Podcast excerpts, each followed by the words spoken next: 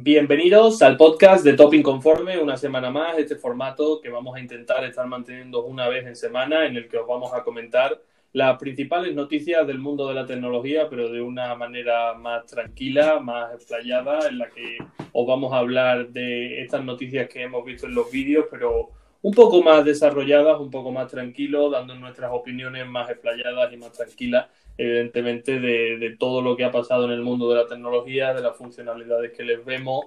Y bueno, así que nada, vamos a empezar con ello. Vamos a empezar hablando de uno de los vídeos que tenemos esta semana. Todas las noticias de las que hablamos tenéis un vídeo en el canal en el que os damos toda la información más exacta si lo que queréis es conocer la información y profundizar un poco más en el tema.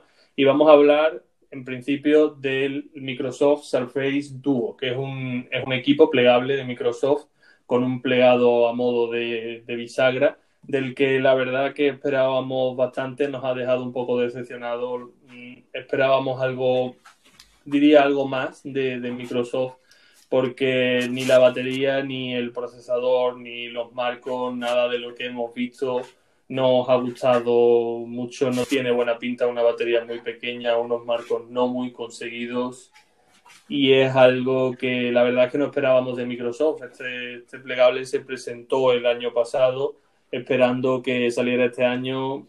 Lleva un procesador como el Snapdragon 855 del año pasado, una batería creo recordar de unos 3200 mAh, una cosa así por el estilo, que para una doble pantalla de 5,6 pulgadas pues la verdad es que se queda bastante corto. No entendemos muy bien como una empresa como Microsoft que acostumbra a hacer productos, aunque muy caros, la verdad, siempre son unos productos con una gran calidad y que siempre son muy visibles, se gustan mucho a la, a la vista, pero este pues nos ha dejado un poco frío. No sé, no sé si tienes tú algo que añadir. No, sobre esta tablet es un producto que seguramente si no fuese por la batería y algún detalle más estaría acorde, seguramente. Un 855 es un procesador más que solvente para cualquier dispositivo de hoy día, pero sí que la batería tiene pinta, salvo milagro en optimización nunca visto, porque nunca hemos visto un milagro de ese tipo. Eh, se va a ir en un suspiro. Sí, además, no sé si lo sabes, dos pantallas de 5,6 pulgadas con unos marcos que te puedan recordar una pantalla de 2016. No entiendo si es un prototipo o es algo por el estilo o es algo que Microsoft de verdad cree que tiene futuro cuando vivimos en la era del todo pantalla. Todos los smartphones tienen unos ratios de frontales bastante grandes y te sacas un smartphone plegable que no tiene la tecnología plegable que podrías esperar, sino que además tiene unos marcos bastante pronunciados y no aprovecha los cuerpos del dispositivo. Tiene unos marcos para que os podáis hacer una idea si no habéis visto las imágenes como podrían ser los de un iPad de 2019 actual. Tiene unos marcos de, ese tipo. Vamos a seguir con la siguiente noticia, como son los S20 Tactical Edition, que tú has hecho el vídeo esta semana en el canal y hemos visto que tiene bastante interés. Cuéntanos un poco por encima lo que tienen, porque lo que veo yo de, de las imágenes y de las noticias, lo que he estado viendo es que es como un S20, pero militarizado para los ejércitos y tal, con muchas capacidades y resistencia.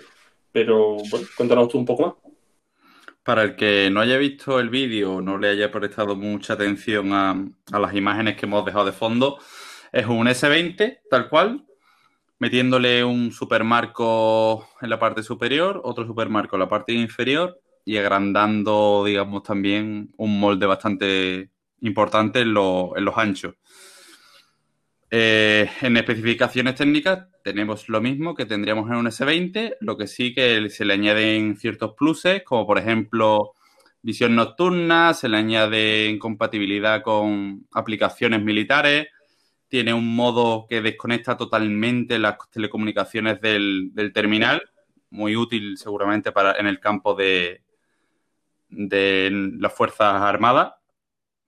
Y andan to todas las funcionalidades extras andan por ahí. No sé si eh, muchos nos preguntáis que si este terminal va a salir al, al público general y no, Samsung ha, ha, apuntillado que este tipo de terminales solo va a estar disponibles para, para este sector.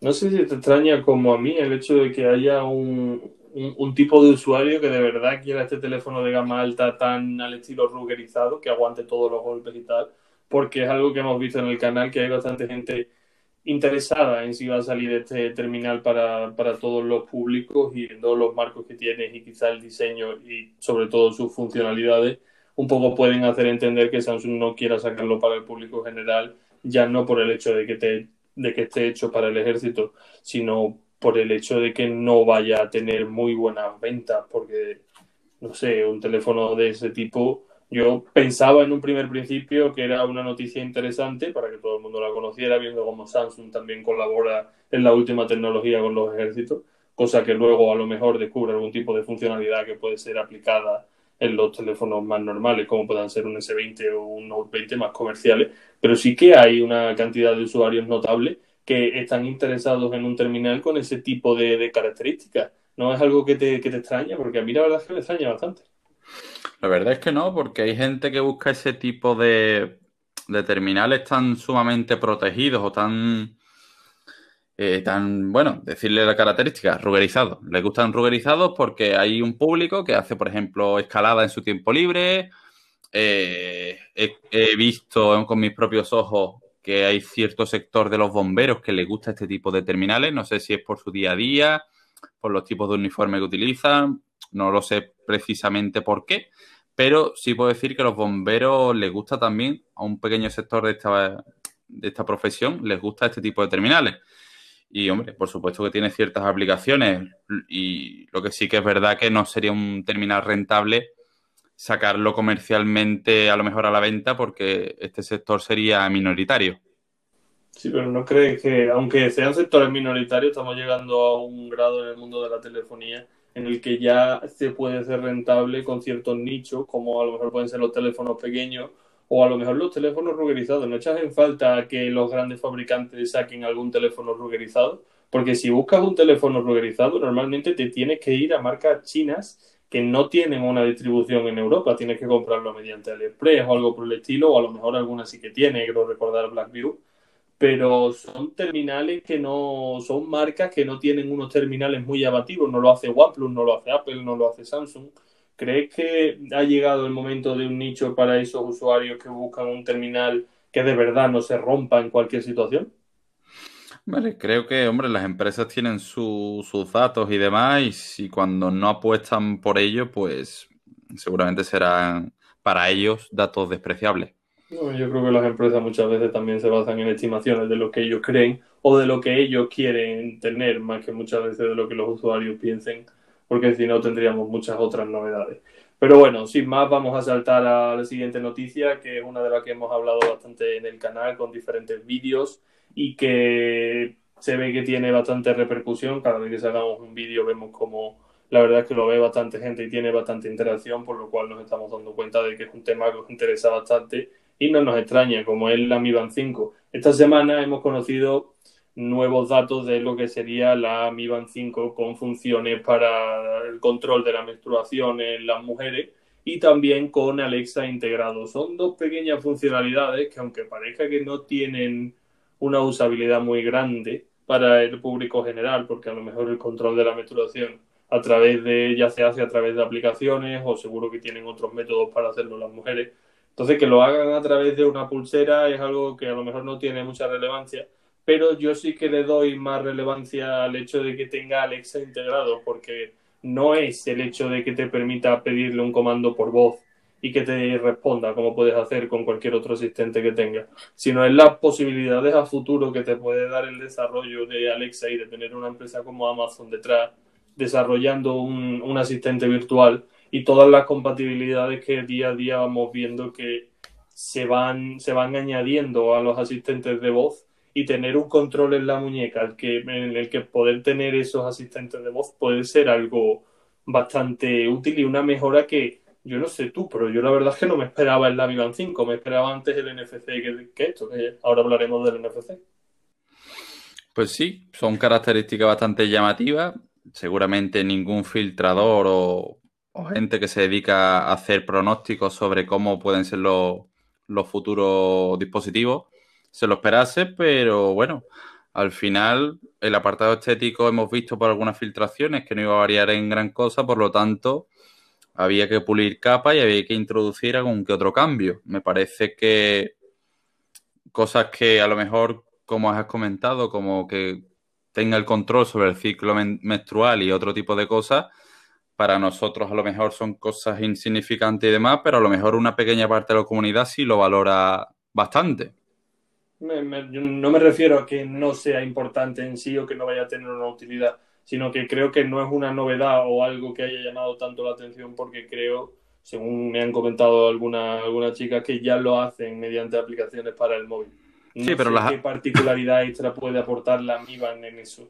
No sé si puede tener algún control automático o algo, y algo que me extrañaría mucho.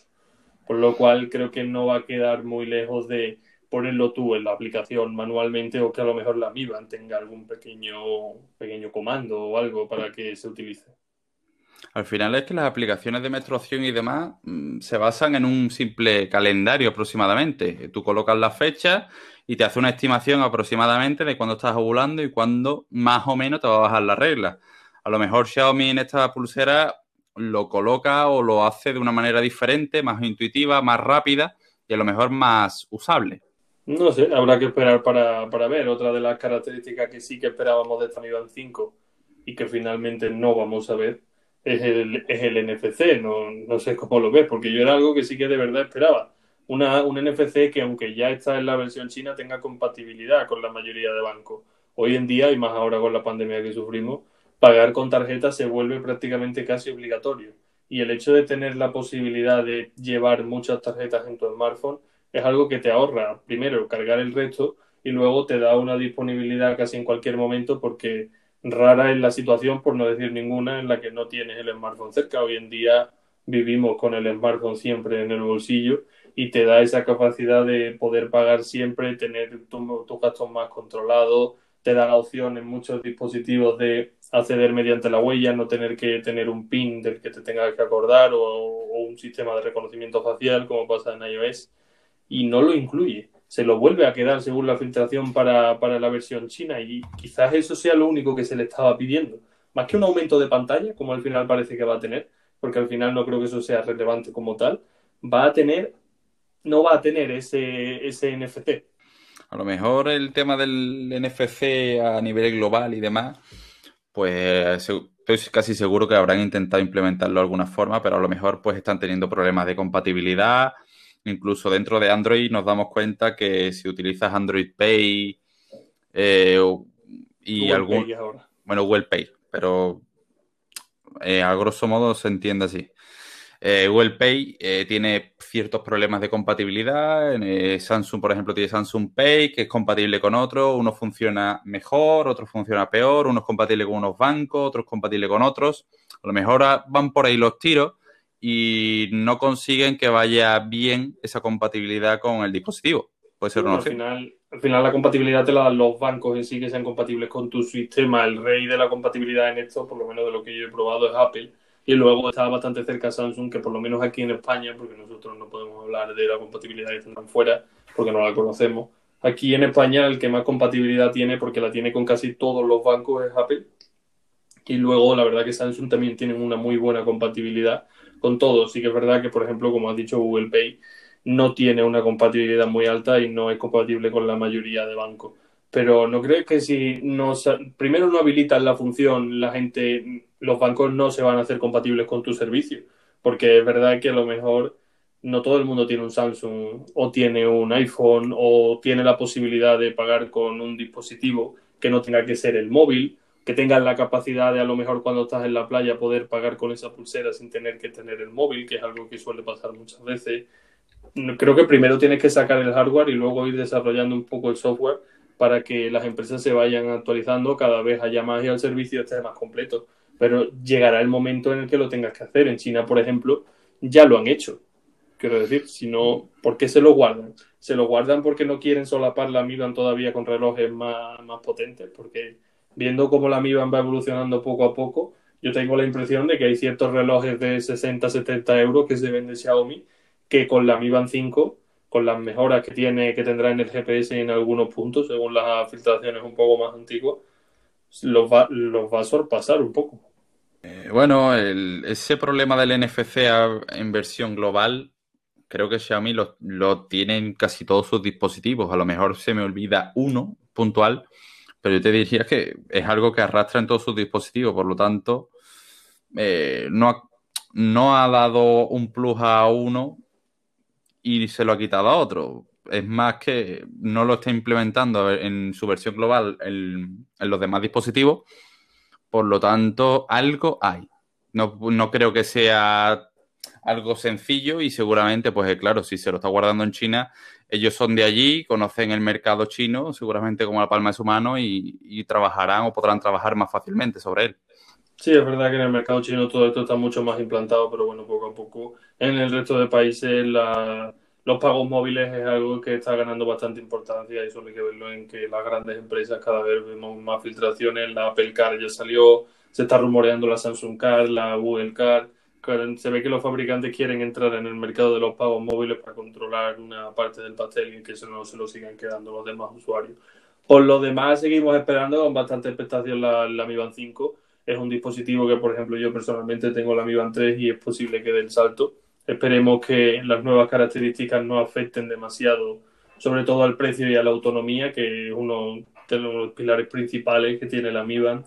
Eh, es algo que me temo que podría ser atacado con la nueva pantalla, con más brillo, más resolución, nuevas funciones, pero bueno, iremos viendo poco a poco a ver cómo va funcionando, si se van filtrando más detalles, evidentemente como siempre los vais a tener en el canal, si no al momento prácticamente al instante de, que salga.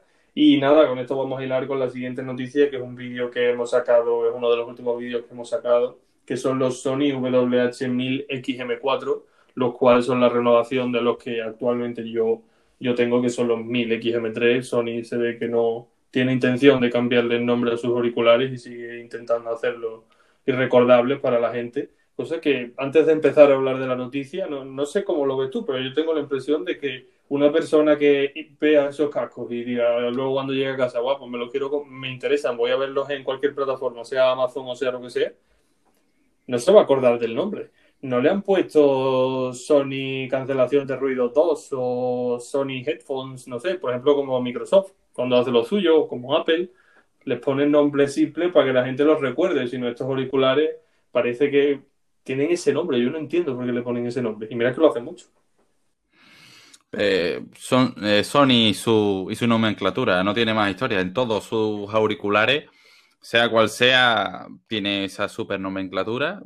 Supongo que ellos pensarán que le, que le funciona o le hará. Diferencia. Que les diferencia, porque la verdad que sí que es verdad que, que lo hace prácticamente imposible recordar a 100% qué dispositivo tienes en tus orejas. Sí, sí, sobre todo, ya una vez los has comprado, me imagino que les dará un poco igual porque ya les has dado el dinero. Quiero decir, como empresa ya te los han dado, pero imagínate que yo te hablo de unos auriculares, te suelto el nombre así porque sí, y tú luego a las dos semanas dices, guau, pues quiero unos auriculares con cancelación de ruido. ¿Cuál fue eso que me dijeron? Eh, no los, es que no los encuentras, quiero decir, al final un poco haciendo un poco de depuración de búsqueda, buscando conceptos, los acabarás encontrando, pero es que este nombre no, no lo llego a entender. Y estos auriculares, lo más importante de la filtración para nosotros, bueno, aumentan la batería en 10 horas, lo cual es un dato relevante, pero bueno, ya estos auriculares tenían una autonomía de 30 horas y el hecho de que le subas 10 horas más, pues siempre se agradece, ¿no? Porque mientras más mejor, pero no creo que cuando ya algo es muy bueno, si lo mejoras, la importancia que tiene sobre el uso que le vas a dar es un poco menor. La mayor novedad que tiene para mí, y yo lo noto ese problema en el día a día, es que los 1000XM3 no tienen emparejamiento multidispositivo. Es decir, tú estás en tu ordenador y tú estás acostumbrado a cambiar los cascos, pues si estás en el ordenador los cambias al ordenador, si estás en el móvil los cambias al móvil, si estás en la tablet lo cambias a la tablet, al televisor. Y normalmente yo tengo unos AirPods, otros auriculares que suelo manejar, simplemente tienes que cambiar el Bluetooth. Te vas a los ajustes de Bluetooth, le das y se empareja al otro dispositivo, salta al otro dispositivo. En estos 1000 XM3 eso no se puede hacer. Tienes que entrar siempre al modo enlazado, que es con los auriculares apagados, dejar pulsado el botón de encendido, primero se encienden, tienes que, dejar, tienes que seguir dejando pulsados y entonces entras en el modo enlazado. Y si tú estás escuchando música en el móvil y te quieres cambiar al ordenador porque tu flujo de trabajo va a seguir en el ordenador, o en tu tableta o te lo quieres poner en la televisión, tienes que apagar los cascos, entrar en el modo enlazado y volver y conectarte al, al ordenador. Y esto la verdad es que se hace bastante tedioso y estamos hablando de unos auriculares que tenían un precio de partida, creo recordar, de unos 350 o 380 euros. Esto parece que sí que lo van a sacar en los cuatro. Por lo menos se ve que ya en los tres lo hicieron mal, pero por lo menos van a escuchar a los usuarios un poco en el 4 y es algo que por lo menos a mí personalmente me pone bastante contento porque no consigo entender cómo no es una funcionalidad que no se les ha ocurrido. Vale que tienen NFC y que se hace un poco más rápido con el móvil, sobre todo cuando lo tienes que volver a conectar. Pero bueno, eso no quita que puedas tener emparejamiento multidispositivo para que fácilmente puedas switchear entre tus dispositivos y que no tengas ese problema de tener que estar pasando por ese modo. Es algo que no entiendo muy bien de Sony. Y otra de las características que también va a mejorar, esto es algo que la verdad que no se demandaba mucho y no se esperaba mucho, es una función de escucha activa. Es decir, actualmente con los 1000XM3, si te pones la mano en el pad derecho, pues es como que se baja la música o lo que tú estés escuchando y se encienden los micrófonos para que puedas escuchar el ruido exterior, normalmente para cuando alguien te está hablando o, quieres interactuar con cualquier persona en un momento o quieres comprar algo o tienes que hacer algo así por el estilo. Esto en los 1000XM4 parece que va a venir con una función mejorada para que cuando alguien te hable, es decir, cuando esté en tu modo de cancelación de ruido y alguien te hable, tenga automáticamente, tú no tengas que ponerte la mano en la oreja, sino que se baje eh, el volumen y suba el, volumen de los micrófonos. Lo cual, pues bueno, es una buena opción, pero no era algo que, no nos esperábamos. Tú sé que no has probado estos auriculares, creo que los míos no llegado a probarlo nunca, pero me imagino que los tienes pensado como en un futuro como tu opción de audio. Sí, son unos auriculares que están en el top de, los auriculares de diadema con cancelación de ruido, aunque esté muy cerca la competencia, pero yo creo que a día de hoy, y salvo nueva actualización, siguen siendo los reyes de, de la cancelación de ruido. Lo que sí le pediría, porque ahora mismo tenemos filtraciones, espero que cuando se lance el anuncio oficial de estos dispositivos pues incluyan un micrófono que no mejore solo en calidad, porque la calidad creo que del micrófono está bien, pero sí que, suba como el volumen del, interlocutor que lo está utilizando. Porque yo, por ejemplo, cuando hablo contigo, cuando usas esos auriculares, eh, te escucho súper nítido, pero necesito que estés en un ambiente totalmente sin ruido porque si no te escucho muy bajo y me cuesta en algunas ocasiones oír bien lo que me estás comentando. Mm, sí, te entiendo. La verdad que no tienen una cancelación de ruido como tal del micrófono que funcione realmente bien y que te permita mantener llamadas, como es una de las principales funciones que acaban teniendo este tipo de auriculares. No estos precisamente, pero bueno, siempre se usan porque a lo mejor estás escuchando música, te llaman y, tiene, y tienen esa funcionalidad. Y es verdad que sí que he escuchado a veces de gente que me ha dicho que me escuchaba un poco bajo con estos auriculares, no que me escuchara mal y evidentemente ya cuando estás en entornos de ruido, pues evidentemente no te escuchan. Pero bueno, esperemos que esto sí que se cumpla y, y, yo lo digo, es posible que si solo por el hecho de que traigan ese cambio este dispositivo, no, no sabéis lo molesto que es hasta que no, no tienes que usarlo, es posible que sea una opción de audio que, que yo valore para tener que cambiarlo luego. Pasamos a otra de las siguientes noticias y una que yo la verdad tenía bastante fuera del radar porque no, conocía esta marca y el, IQO eh, Z1, es el IQO Z1. Háblanos un poco de este terminal y de qué es lo que trae porque todo lo que he escuchado de él es bastante bueno, pero no conozco prácticamente nada. Pues bien, pues ICO o ICO, depende de cómo lo digan, no saben pronunciarlo. Así que yo lo voy a nombrar como ICO Z1. ICO es una segunda marca de, de Vivo, que para el que no lo conozca es una marca china, igual que Xiaomi, viene de allí del, del país asiático. Y es un terminal que tiene una diagonal de pantalla muy a la orden del día en lo que es el mercado. Tiene más de 6,5 pulgadas una tasa de refresco bastante buena, 144 Hz. Eso sí, se te va casi a los 200 gramos, tienes varias configuraciones de RAM y digamos la guinda del pastel es que lleva el MediaTek Dimensity 1000 Plus. Eh, MediaTek está dando mucha caña con su, su, gama de procesadores Dimensity y parece que esta va a ser la nueva estrategia de MediaTek para atacar al mercado y hacer rivales a Huawei y a Snapdragon, por otro lado. Y según los render, tester que se hacen, benchmark a través de Antutu, este procesador, la verdad que es muy solvente y parece que, va a dar bastante guerra. Entonces, este terminal lo incorpora. También, como dato, eh, la batería creo que está bastante acorde, no es ninguna locura, pero tiene 4.500 mAh con carga rápida 44 vatios, que no es la mejor del mercado, pero ojo, cuidado, que viene el precio ahora. Viene con la última versión de Android, 5G, Wi-Fi 6, NFC, USB tipo C, jack de auriculares, algo que se está perdiendo mucho últimamente, Bluetooth 5.0 y bueno, como puntualización, puede decir que el lector de huellas no va a estar en la pantalla, eh, va a estar en el lateral, en el, en el botón de encendido. Eso es y además, que a los que somos diestros sí que nos viene bien, pero normalmente a los que son zurdos les viene bastante mal.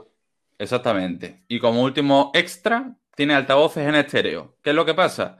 Que claro, después de todas estas características que, que os doy, tiene un precio al cambio de 282 euros. Cuidado, ¿eh? Que estamos hablando de que tiene 5G. Para aquellos que no conozcan el MediaTek Dimensity 1000 Plus, eh, se hablaba de que el MediaTek Dimensity 1000 Plus o el 1000, la serie 1000 del MediaTek Dimensity, sería lo análogo a los Snapdragon de la serie 800. MediaTek está dando muy fuerte y está dando precios también muy baratos por lo que parece para poder volver a entrar en el mercado de la telefonía y competir con los Snapdragon, que son los procesadores más, más versátiles que tenemos actualmente y los mejores. Y lo está haciendo por precio y dando procesadores por un precio que no es el que les correspondería, como vimos en el que se colocó en el Redmi Note 8 Pro, que fue el primero de todo esto. Se rumorea que también estarán en algún OnePlus, en el OnePlus Z, este que estamos esperando ver, que parece que no quedaría mucho. Y por las características que me has comentado, a mí me recuerda un poco cuando escuchábamos hablar de Xiaomi me imagino que si esto llegara a España, evidentemente sin importar o al mercado europeo, creo que estaríamos hablando de a lo mejor que 350 euros. A lo mejor. 350, 400 euros aproximadamente y dólares, más Yo o menos. a este terminal le veo más problema por el procesador, porque la gente no lo conozca y no confíe en él, que luego, porque es verdad que Mediatek cuando mete ese tipo de dispositivos, en este tipo de dispositivos procesadores de, de esta gama, al final acaban siendo procesadores muy potentes. Nunca hemos probado uno. A mí me queda, yo no sé si a ti, el hecho de saber si antiguamente cuando teníamos un Mediatek, el problema de las actualizaciones siempre llegaban más tarde y el consumo de batería siempre era peor. No sé si Mediatek habrá trabajado en esto o simplemente ha trabajado en la potencia de los números del día a día, porque evidentemente hoy en día no se necesita toda la potencia que dan los procesadores porque ya no es necesaria. Prácticamente cualquier smartphone de gama media puede correr todo de lo que podría correr un smartphone de gama alta y la, la gestión de la batería y las actualizaciones que llegaran más tarde era algo bastante molesto y también es verdad que a veces tenía cuelgues. No sé si tú tienes más información acerca de esto, de cómo están evolucionando estos procesadores de MediaTek. Son procesadores relativamente nuevos, son muy novedosos y la verdad que hace falta, aparte de que estén en varios terminales, hace falta pruebas, hay que ver, hay que achacar realmente qué es problema, porque claro, en esos terminales chinos eh, tiene Android 10 pero corre bajo la capa de ICO. Entonces, si tú pruebas este terminal y te da una experiencia regulera, pues a lo mejor dices tú sí, el benchmark me lanza una muy buena puntuación, pero la experiencia al final eh, me la está dando el procesador, me la está dando la capa. Necesitamos que este procesador llegue a más marcas, a diferentes terminales, para realmente comprobar qué, qué desempeño en el día a día da. Lo que sí es que por el precio que da este terminal, ya eh, tira la casa por otro lado, porque es que tiene una batería decente, pero es que tiene una carga rápida buena, 44. Tiene 5G, que el 5G se ha estipulado en el mercado que tiene un sobrecoste de unos 100 euros aproximadamente. Y es que la versión base vale 282 euros. Si le quitamos el 5G, que vale 200 euros al cambio.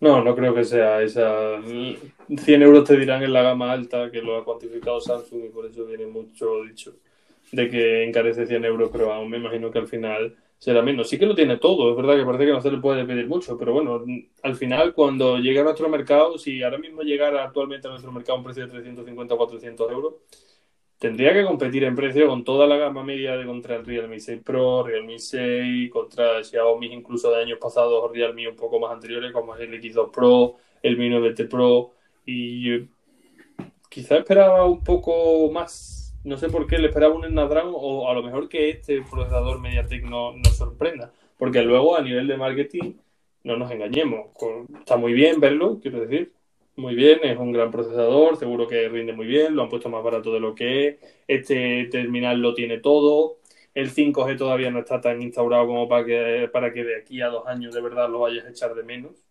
A mí me da la impresión que de aquí a dos años estará más instaurado de lo que está ahora, pero no creo que vaya a ser algo realmente imprescindible o realmente determinante. Yo creo que es algo, una evolución de la red, como las demás que han ido saliendo y que a lo largo sí que se va a notar. Evidentemente, cualquiera que lo tenga, pues lo va a notar, pero no tanto. Y, y a la hora de comprar, hilando con lo que estaba diciendo, yo prefiero un Snapdragon y quizás este precio cuando me dices 280 euros al cambio, es verdad, tiene muy buenas características y todo. Pero ¿recomendarías este smartphone? Si viniera a 350 euros, ¿lo recomendarías por delante de un Realme X2 Pro? por ejemplo, por ponerte uno. Es que, claro, es que estamos la cosa muy verde y necesito saber qué garantías da este procesador. Así a bote pronto. Eh, es que realmente está muy fuerte. Sea análogo. Al final no puedes saber una hasta que no lo pruebes y además no solo lo pruebes, sino lleva un tiempo en el mercado porque Snapdragon tiene un track record en el que confiar, Qualcomm en este caso, pero MediaTek tampoco es que tengamos un track record muy, muy amplio de procesadores de gama más alta. Yo creo que sí, yo sí lo recomendaría porque la verdad que me parece un pack bastante completo y eso que no he hablado nada de cámara, que en sensores la verdad que no anda tampoco nada mal, por lo tanto... Habrá que ver también si esta capa que, trae, que nos dice, luego no es demasiado intrusiva como suelen ser las capas chinas. Hmm, así es. O sea, me, me, parece bien, quiero decir, me parece bien mientras más contendientes lleguen al mercado, pero he leído mucho boom acerca de, de esta marca y Creo que por una parte está justificado, pero por otra no tanto, porque luego cuando llegue de verdad al mercado a los precios que suelen llegar los terminales, no a los precios que salen en China, porque cuando vemos los precios que salen en China siempre están un poco como adulterados para nosotros porque los vemos muy baratos. Luego cuando se, cuando se encarezca a 70 euros, o te ponga en 350, 360, 370, que es un precio lógico el que se podría poner, ya ahí está en un mercado con competidores que tienen procesadores de gama alta, que ya han sido probados, que están testados, que no tienes un poco que jugártela entre comillas. Pero bueno, dejo ahí esa, reflexión para que cada uno la tome por donde quiera y vamos con la última noticia de la que no hemos sacado vídeo en el canal porque la verdad es que cuando la conocimos ya nos habíamos dado cuenta de que había mil vídeos por internet y no creímos que tuviéramos nada que aportar, como son las Apple Glasses se ha filtrado, gracias a John Prosser, bastantes datos de las Apple Classes, los cuales podéis, podéis ir a buscarlos, pero queremos hablar un poco, pasando a esta parte un poco más de opinión, de qué funcionalidades les podemos ver a estas gafas cuando Google en sí ya fracasó con su intento de las Google Glasses y Apple no es una marca que vaya a sacar las cosas así porque sí, que saque un producto y bueno, saque un producto al aire Normalmente los productos que suele sacar están muy testados, están, suelen estar bastante probados, continúa mucho con esos productos y le veo un futuro. Sin, porque me imagino que no sabrán mucho acerca de estas gafas, no sé si han leído mucho sobre ellas. ¿Qué te parece a primera vista el concepto de, de gafas? No conozco mucho, pero la verdad que no le he dado muchas vueltas. He visto noticias, he visto filtraciones sobre este producto pero la verdad que no es un producto que a mí como usuario me llame la atención especialmente y como que la ha dejado un poco de lado. Mm. al final es una gafa que la patilla, la, la montura, lo que es donde estarán todos los sensores y todo, y al final los cristales actuarán como pantalla para mostrar información. Al parecer van un poco, un poco enfilando la realidad aumentada, que es un tema donde al parecer Apple tiene bastante ventaja sobre sus competidores o es algo de lo que se habla de, de esa forma, porque al final nunca vamos a saber lo que las grandes empresas tienen a nivel de software ya hecho y que evidentemente están probando tecnologías que el día de mañana sí que tendrán utilidad. Yo, por otra parte, sí que le veo una parte de utilidad, lo que pasa es que tengo una disquisición de si podrán llegar al público general, porque por precio saldrán por 499, que bueno, sabiendo que Apple pues es un precio más o menos estándar, no es ninguna locura que haya sacado a 3 o 4 mil euros, que eso ya sería un producto que solo aquellos profesionales que de verdad se fueran a beneficiar de ellos los iban a tener. Es un producto más que puede ser más, más masivo. A lo mejor no en una primera versión, pero sí en siguientes versiones. Y a mí me queda la disquisición de si es un producto enfocado al segmento profesional para hacer ciertas cosas con esas gafas, para que los desarrolladores de realidad virtual tengan más equipos sobre los que trabajar. ¿O le han visto una funcionalidad simplemente como un visor donde tener que esté conectado con tu terminal y que ahí tengas toda la información, de que si te llegas un correo tengas la opción de ver el contenido del correo, si te llega un WhatsApp verlo o algo así por el estilo? Como podría ser a lo mejor un reloj deportivo, pero llevado al extremo de, de una gafa.